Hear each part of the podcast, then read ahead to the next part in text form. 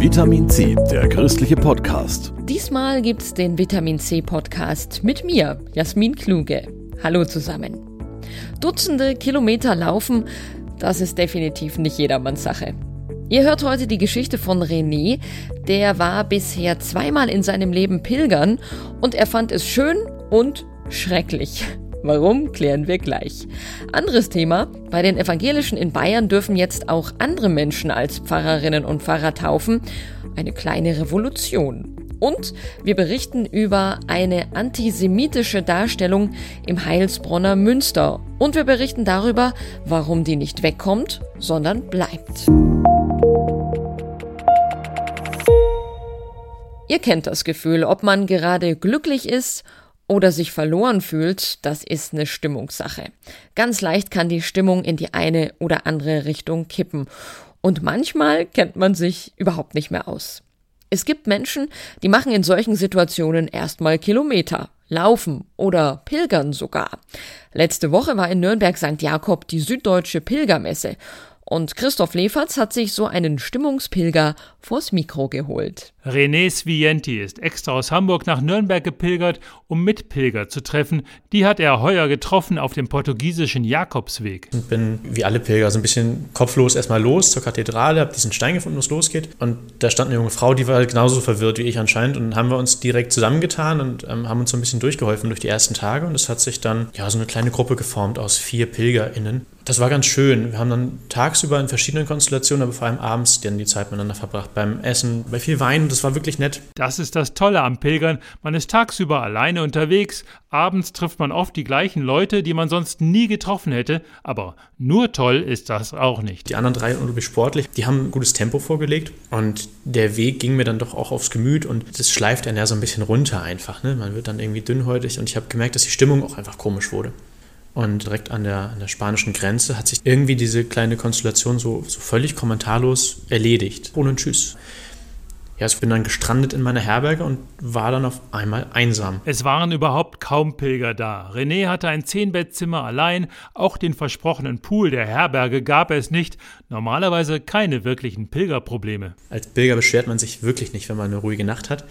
Aber ähm, da war ich trotzdem ein bisschen verloren. Einsamkeit ist etwas, was zum Pilgern absolut dazugehört. Aber wenn man so gezwungen wird dazu, dann kann das sehr hart sein und sehr unangenehm irgendwie. Und da habe ich so einen richtigen, das war so ein richtiger Tiefpunkt. Von wegen, der Weg ist das Ziel und so. René ist kein Hardcore-Pilger, der ständig den Jakobsweg rauf und runter läuft. Das war erst sein zweiter Pilgerversuch. Das erste Mal war vor elf Jahren. Ich bin 2011 das erste Mal gepilgert und bin hinter Leon, da hatte ich schon vier Wochen in den Knochen, über eine Autobahnbrücke gegangen. Und keiner, der den Camino Frances gelaufen ist, wird sich an diese Brücke erinnern. Auch der Architekt wird sie längst vergessen haben. Aber ich bin über diese Brücke gegangen und ich war halt in meinem Rhythmus einfach drin. Das Wandern macht mir keine große Freude, aber ich war einfach so in diesem normalen Ablauf, den ein Pilger so hat.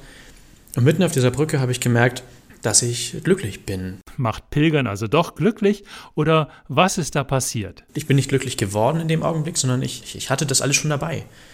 Ich habe viel mehr als das Nötigste, was ich zum Leben brauche. Und das ist jetzt sehr pathetisch, aber ich ähm, habe mich im Einklang gefühlt mit mir selber und mit dem Universum, wie das Harpe Kerkeling alle kennen, aber auch mit Gott einfach. Und das ist ein Moment, von dem ich im Nachhinein immer noch sehr, sehr zehren kann und wo ich gerne dran zurückdenke. Diese unaufgeregte Brücke, die nicht schön ist, und einen ganz persönlichen Moment, den ich da hatte. Keine Kirche mit großen Figuren und viel Gold, keine atemberaubende Natur, sondern ein ganz kleiner persönlicher Moment für mich, der mich echt geprägt hat. Sowas ist ein echtes Highlight beim Pilgern. Eine gute Basis für den Alltag findet René und für andere Stimmungsschwankungen. Also gleich wieder los. Aber ich ähm, nehme jetzt auch gerne wieder nochmal elf Jahre, bis ich nochmal pilgern gehe. Wie gesagt, der sportliche Aspekt finde ich jetzt nicht so geil. Aber irgendwann merkt man, dass man so weit ist, dass es einen dann doch irgendwie ruft und dann macht man sich auf den Weg, auch wenn es anstrengend wird. Wer das Pilgern auch mal ausprobieren möchte, mit allen Höhen und Tiefen, der kann es ja erstmal vor Ort probieren. Infos und Pilgerwege gibt's auf pilgern-bayern.de. Beim Stichwort Taufe fällt euch wahrscheinlich gleich ein, ein kleines Kind, das es mehr oder weniger mit Fassung trägt, dass ihm Wasser übers Köpfchen gegossen wird. Dann steht da ein aufgeregter Pate oder eine Patin, die das Kind hält und die Frau oder der Mann mit dem Wasser. Pfarrerin oder Pfarrer. In der evangelischen Kirche in Bayern dürfen jetzt auch andere kirchliche Berufsgruppen taufen, zum Beispiel Religionspädagogen oder Diakoninnen. Eva Schlössel hat mit ein paar von ihnen gesprochen. Also ich erlebe bei den Taufgesprächen, dass die so unterschiedlich verlaufen, wie die Menschen sind. Und das finde ich total spannend und interessant. Und so gestalten wir dann auch die Taufen unterschiedlich. Wie die Familie sich ein Stück weit öffnet und mir erzählt, wie es in ihrer Familie auch mit dem Glauben leben, dann geht mir das Herz auf. Monika Haberl und Elke Seisenberger dürfen taufen. Das Besondere an ihnen, Sie sind keine Pfarrerin. Die Bayerische Landeskirche geht neue Wege. Zum ersten Mal dürfen nicht nur evangelische Pfarrerinnen und Pfarrer taufen, sondern auch andere kirchliche Berufsgruppen dürfen das Taufsakrament spenden. Monika Haberl ist Religionspädagogin und Elke Seisenberger ist Diakonin. Obwohl beide bereits professionell für die Kirche arbeiten, durften sie bisher nicht taufen oder beerdigen. Nach einer Fortbildung am Gottesdienstinstitut der Landeskirche haben sie dafür die Befähigung erhalten. Die Gemeindemitglieder haben es durchweg positiv aufgenommen. Die Nähe zu den Menschen, die beispielsweise durch Elke Seisenbergers Arbeit mit dem Kindergarten Arche in Landshut besteht, kann so noch vertieft werden. Ein Erlebnis war wirklich was Besonderes. Da hat ein Opa nachher zu mir gesagt, es hat mir so gut getan, dass Sie gebetet haben, und zwar fast mit meinen Worten solche Momente zu schaffen in der heutigen Zeit, wo, wo Menschen nicht mehr genau wissen, was sie von der Kirche erwarten können. Und dann erleben die Positives mit Kirche. Das finde ich schön. Monika Haberl darf neben Taufen auch Beerdigungen durchführen. Ihr ist besonders wichtig, den Angehörigen Raum für Erinnerungen zu bieten. Für mich ist das Gespräch ganz wichtig, dass da Zeit ist, zum einen zur konkreten Vorbereitung äh, der Feier, aber viel mehr oder viel wichtiger finde ich noch das gemeinsame Erinnern weil das einfach so erstes Erinnern ist, auch nach dem Tod, wo man einfach nochmal zum Ausdruck bringen kann, was einem der Mensch bedeutet hat. Und für mich selber ist wichtig, da so ein möglichst lebendiges Bild von den Menschen zu bekommen, weil ich einfach eine wichtige Aufgabe sehe, in der Beerdigung diesen Menschen zu würdigen. Die Landshuter Diakonin Nina Lubomirski sieht in dieser Neuorientierung der Landeskirche auch eine Möglichkeit, die Bindung zu den Gemeindemitgliedern zu stärken. Wenn auf besonderen Wunsch oder wenn die Nähe zu dieser Diakonin zum Beispiel besonders groß ist, denke ich, ist es ein großer Gewinn für die Familien. Denn wir müssen ja insgesamt sehen, dass sozusagen die Bindung an die Kirche abnimmt und die Bindung dann auch teilweise über die Person, die man kennt, stattfindet. Und dem können wir damit auch ein bisschen entgegenkommen. Schöne Sache. In der evangelischen Kirche in Bayern dürfen jetzt auch andere kirchliche Berufsgruppen taufen oder auch Beerdigungen abhalten, wenn sie eine bestimmte Fortbildung gemacht haben. Von der Gegenwart gehen wir jetzt ein paar Jahrhunderte zurück, bevor wir wieder im Hier und Jetzt landen. Wer sich historische christliche Kirchen genau ansieht, der findet manchmal antijüdische Darstellungen aus früheren Jahrhunderten. In Wittenberg zum Beispiel.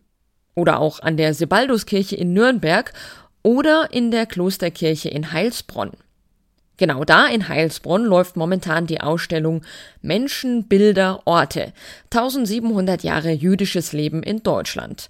Damit will sich die Gemeinde gegen aktuellen Antisemitismus stellen und gerade auch über historische Beleidigungen aufklären, die es eben auch im Münster in Heilsbronn gibt.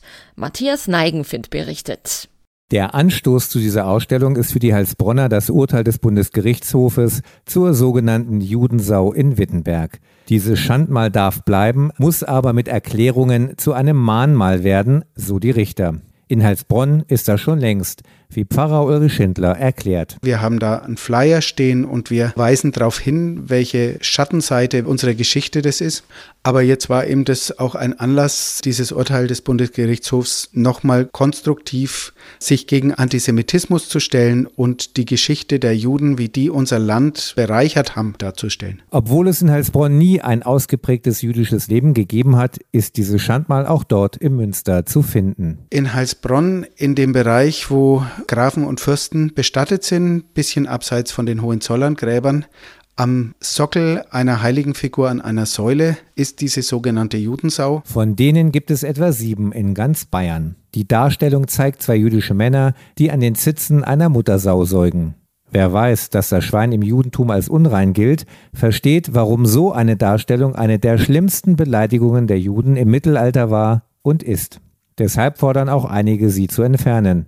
Heilsbronn geht den Weg des Mahnmals. Doch wie kommt das Schandmal ausgerechnet ins Heilsbronner Münster? Es ist ein absolutes Rätsel. Es gibt so ein Schandmal auch an der Kadolsburg, dem jetzigen Burgenmuseum. Außen ziemlich groß, aber ziemlich verwittert. Und auch die Leute vom Haus für bayerische Geschichte können sich nicht erklären, wie in dieser Zeit durch die fränkischen Markgrafen diese Schandmale dahin kamen, denn die Markgrafen in der Zeit haben eher die Juden vor dem Pöbel beschützt. Hinzu kommt, dass die Mönche im Münster dreimal am Tag Psalmen aus dem Anfang des Neuen Testaments Testaments singen und damit das Volk Israel als Volk Gottes loben. Wie das mit dem Schandmal zusammenpasst, ein absolutes Rätsel. Eine Erklärung eines Menschen aus dem Germanischen Nationalmuseum war, es sind da nur Standarddinge aus der Zeit von Steinmetzen selbstständig angebracht worden. Es hätte vielleicht gar keinen ausdrücklichen Auftrag gegeben. Leider gehören die Beleidigungen von jüdischen Mitbürgern nicht der Vergangenheit an. Deshalb ist gerade heute diese Ausstellung für Pfarrer Ulrich Schindler sehr wichtig. Die ganzen antisemitischen Vorgänge von den Anschlägen der letzten Jahre bis jetzt hin zu der Dokumenta in Kassel